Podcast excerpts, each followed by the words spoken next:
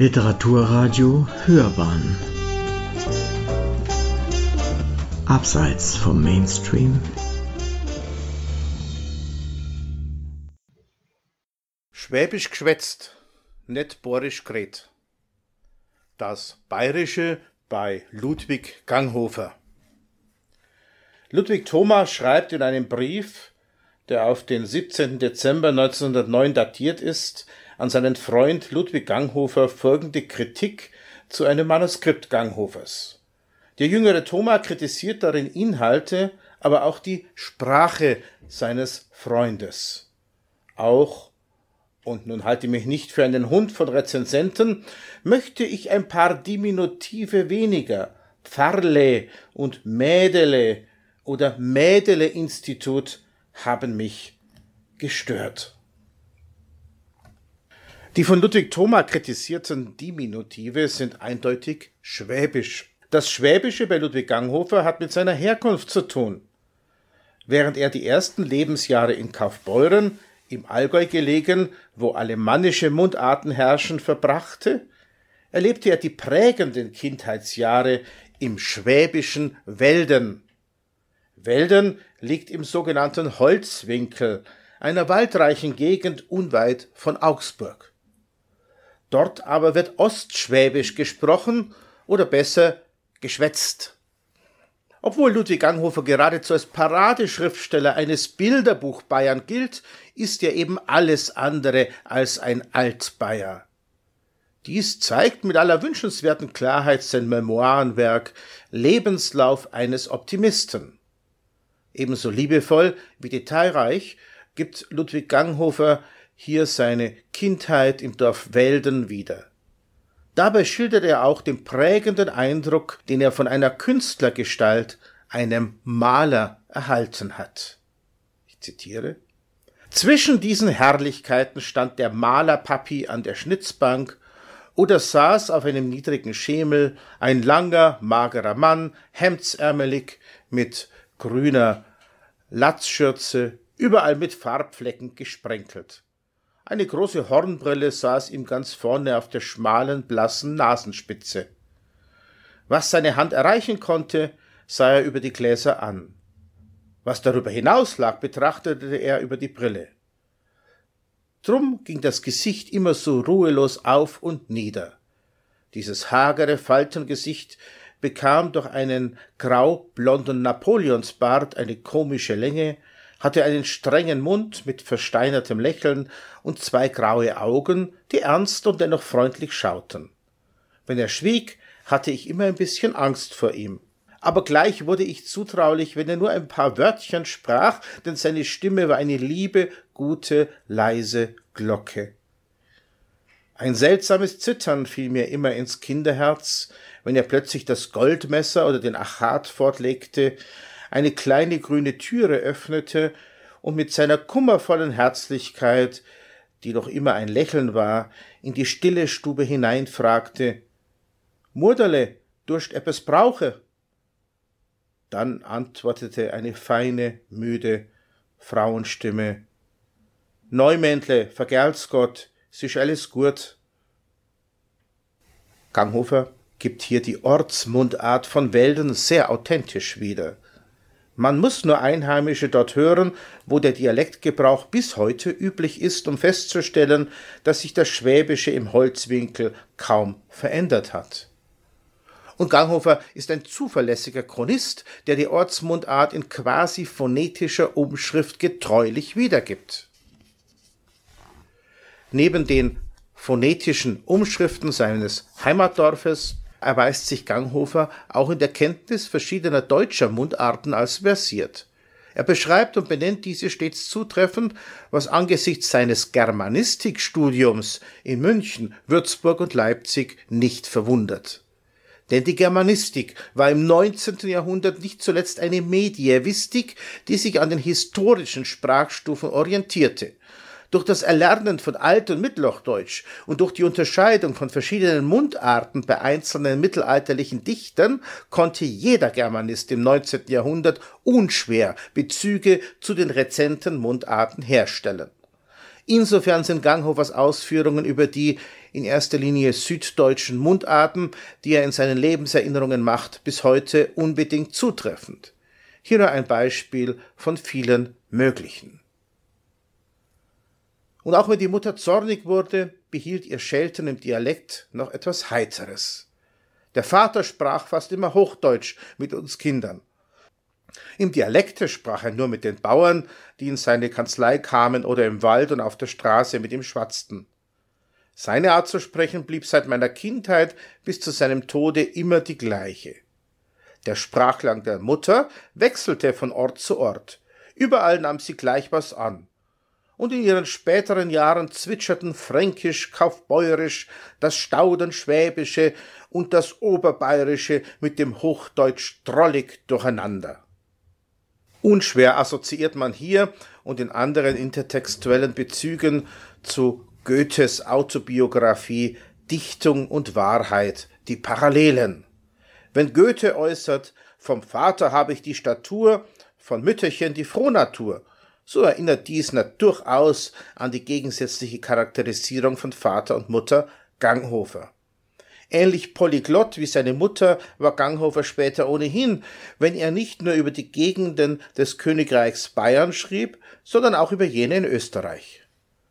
Geradezu liebevoll sind die Erinnerungen, in denen Ganghofer schwelgt, wenn es um Schwaben und das Schwäbische geht.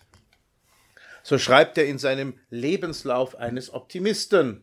Ich zitiere. Die Schwaben. Das ist ja an sich schon eine freundliche und gutmütige Menschenart. Und in dem stillen, aus dem Lärm der Welt hinausgeschobenen Holzwinkel hatte sich dieser gute Schlag seit Urväters Zeiten ungefährdet erhalten. Mit dem liebenswürdigen Temperament des Schwaben paart sich noch das heiter Nivellierende seiner Sprache. Alles Grobe bekommt da eine drollige Milderung. Besonders schön klang das Staudenschwäbisch da draußen im Holzwinkel freilich nicht. Aber ungefährlich klang es. Und wenn ich in einem Nachbarsgarten auf den Birnbaum kletterte, jagte mir's keinen sonderlichen Schreck ein, wenn der Bauer vom Scheunentor herüberdrohte. Geh stra oder Rikaidina, diese Staudenschwaben machten sich selber gern über ihre Sprache lustig und zitierten mit näselnden Lauten den alten Vers Gau, Stau, Bleibelau, wer die drei Werte nit kau, darf it in Schwabeland gau. Oder sie parodierten ihren Dialekt mit dem Holzwinkler Wallfahrtsgespräch. Zweilau hinterm Altaur haun i mein Bauder verloren. Wie is er denn? Blau so ist der auch. Das heißt, zu Violau hinter dem Altar, da habe ich meinen Rosenkranz verloren und so weiter. Aus den Eigennamen machte dieser Dialekt zuweilen schwere Unerklärlichkeiten. Wenn einer erzählen wollte, dass er im Weiler E-Garten gewesen wäre, so sagte er, Zergarde bin ich weh.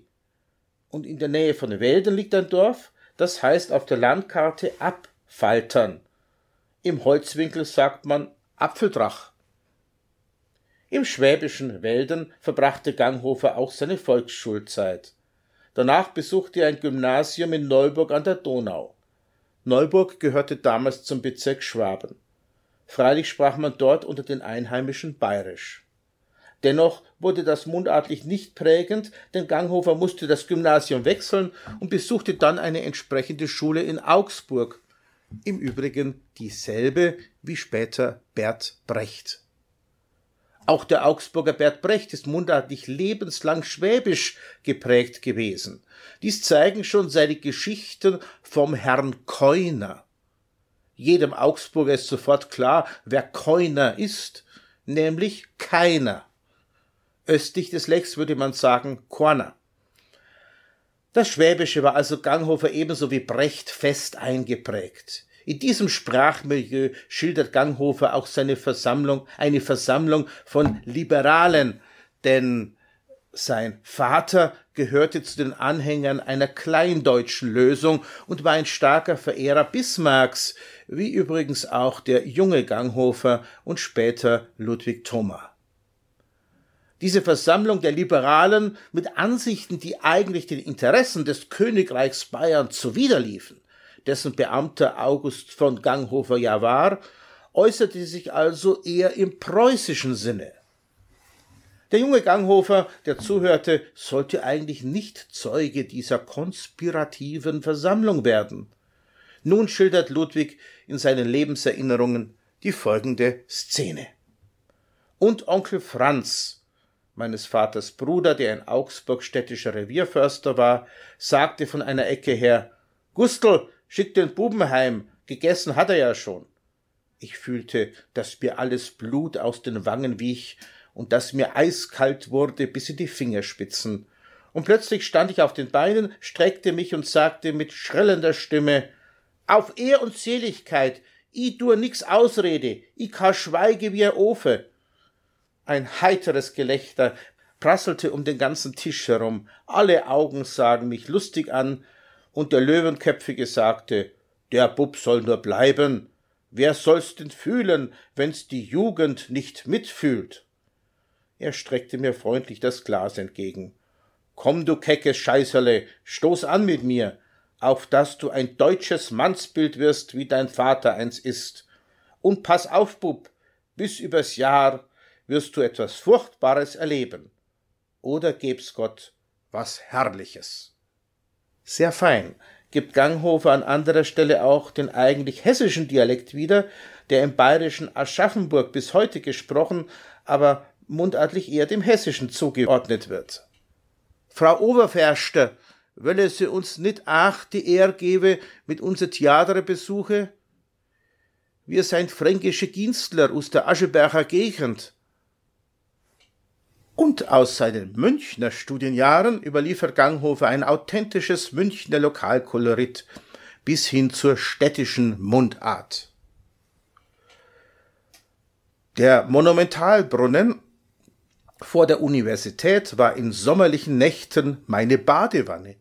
Wenn ich spät vom Hofbräuhauskeller heimkehrte oder mit den Eltern im grünen Baum an der Isar gewesen war und noch, noch das Verlangen nach Erfrischung fühlte, zog ich mich in der Schattendeckung der Universitätsfontäne aus und plumpste ins Bassin, pritschelte und plätscherte, gurgelte und spritzte, spielte Wassermann, machte die späten Wanderer lachen und jagte einem heimzappelnden Frauenzimmerchen einen panischen Schrecken ein.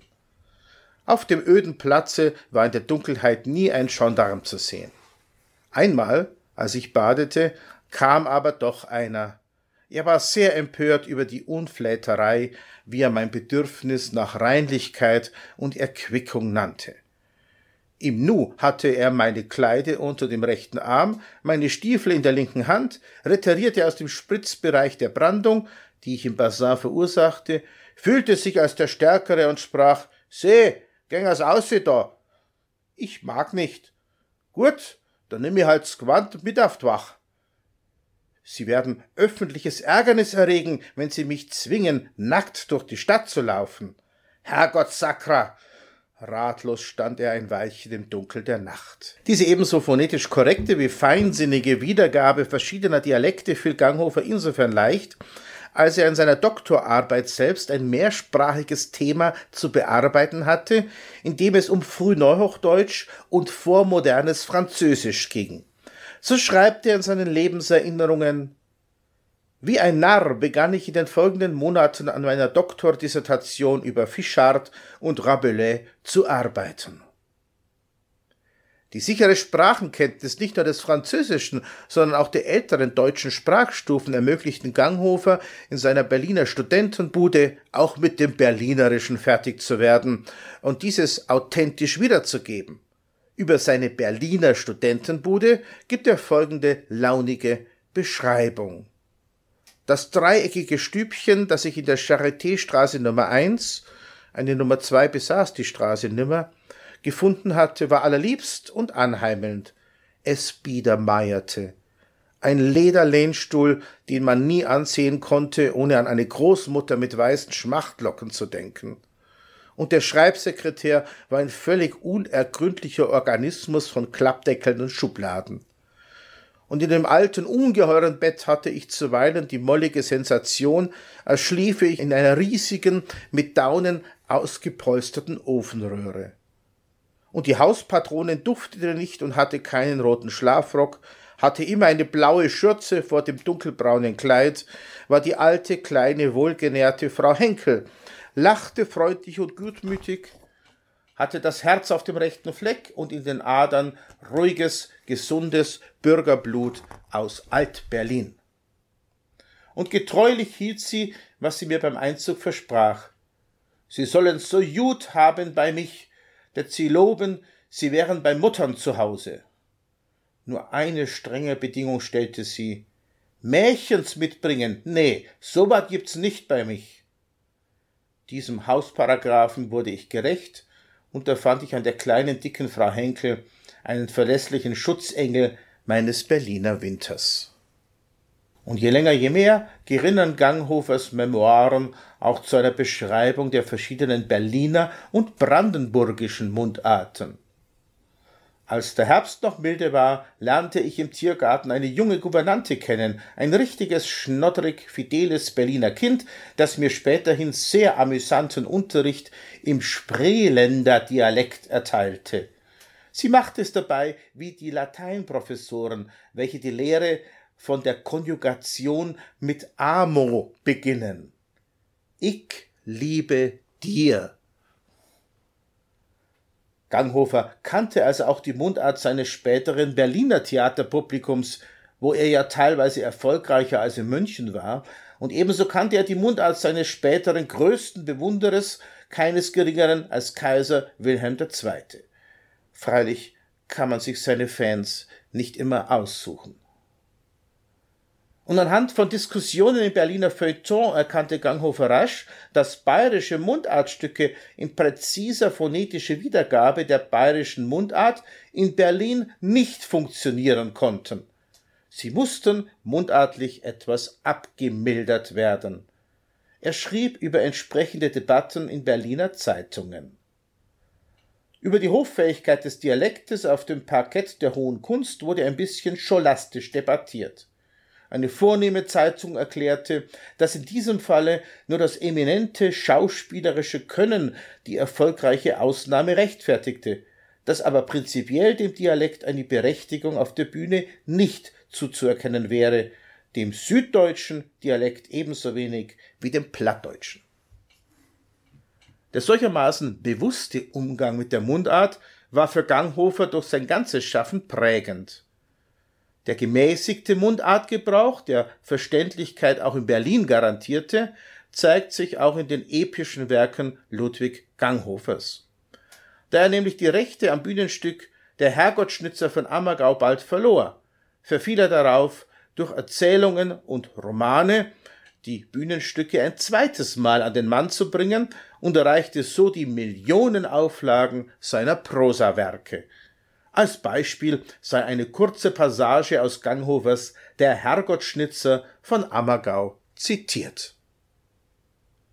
Sakrafix klang plötzlich die Stimme der Alten mit einem halblauten Aufschrei, und ihr linker Daumen, der von einem unvorsichtigen Hammerschlag getroffen war, fuhr hurtig nach dem Munde. Ja, was machst denn, Traudel? rief es durch die geöffnete Tür. Auf den Nagel musst schlagen und nicht auf deine Finger.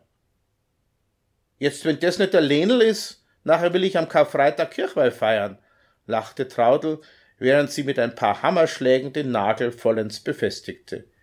Dann ließ sie den Hammer sinken und drehte sich zur Tür. No freilich.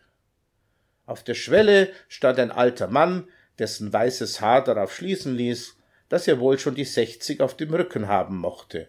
Die hier wiedergegebenen wörtlichen Reden des Dialogs zwischen der alten Frau und dem alten Mann haben zwar durchaus oberdeutsches bis bayerisches Kolorit, freilich würde in Oberammergau niemand so sprechen.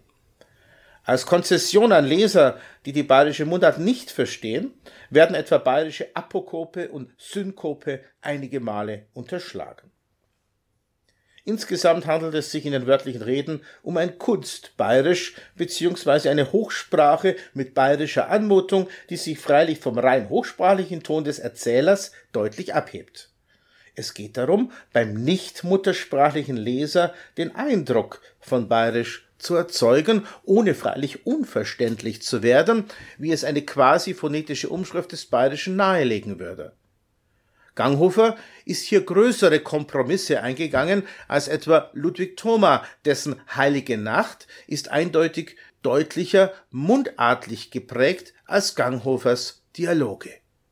Dagegen wäre etwa Emmerenz Meyer mit ihrem berühmten Gedicht Wöderschwün außerhalb Bayerns für das Berliner Publikum, das Ganghofer anvisierte, nahezu unverständlich gewesen. Während es freilich für das Bayerische bei Ludwig Thoma, Josef Ruderer, Georg Query, erinnert sei auch an den seinerzeitigen Bestsellerautor Maximilian Schmidt, genannt Waldschmidt, nicht zu vergessen auch Lena Christ und Oskar Maria Graf, während es für all diese Dichter durchaus gemeinsame Konventionen der Verschriftlichung gab, gab und gibt es dergleichen für das Schwäbische, also Ganghofers Heimatmundart, nicht. Bis heute zeigt schwäbische Dialektdichtung gerade auch für bayerisch-Schwaben durchaus markant unterschiedliche quasi phonetische Umschriften von Ort zu Ort. Diese Dichtungen können so selbst zu Quellen der Dialektologie werden. Der Schwabe Ludwig Ganghofer bediente sich also geschickt eines abgemilderten Idioms aus bayerischsprachigen Orten des Alpenraums, nicht zuletzt von Oberammergau.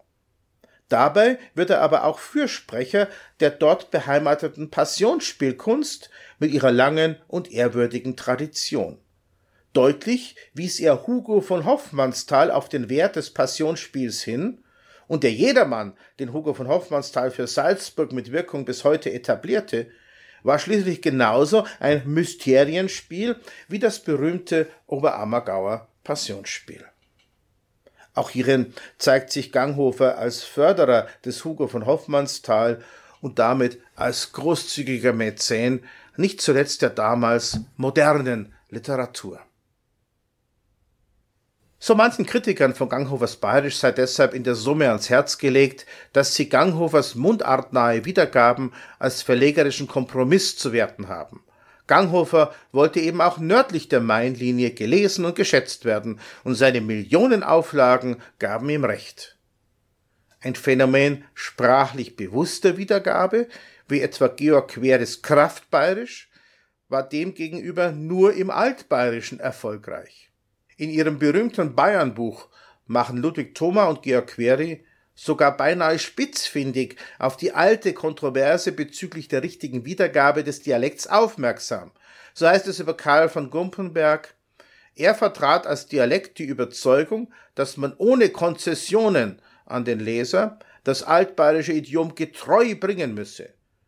Über die Frage setzte er sich mit Karl Stieler, der in seinen Büchern den Dialekt bis zur Verhochdeutschung mildert, in längerer Korrespondenz auseinander.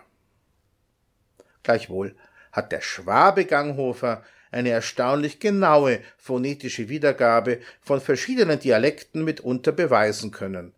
Dass er sich lebenslang als stolzen Schwaben zu erkennen gab, rechtfertigt auch die bis heute anhaltende, nachhaltige Pflege seiner Erinnerung einerseits an seinem Geburtsort Kaufbeuren, andererseits aber in Wäldern, wo er prägende Jugendjahre verlebte und im Übrigen in den weiten Wäldern des sogenannten Holzwinkels auch eine beinahe naturmystische Erfahrung in Analogie zum heutigen Waldbaden machte, die später die große Bedeutung des Waldes oder der bewaldeten Natur in seinen Werken gut erklärt.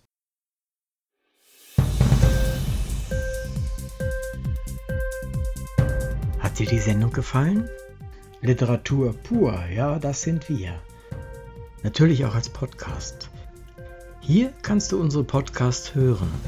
Anchor, Spotify, Apple Podcast, iTunes, Google Podcasts, radio.de und viele andere mehr.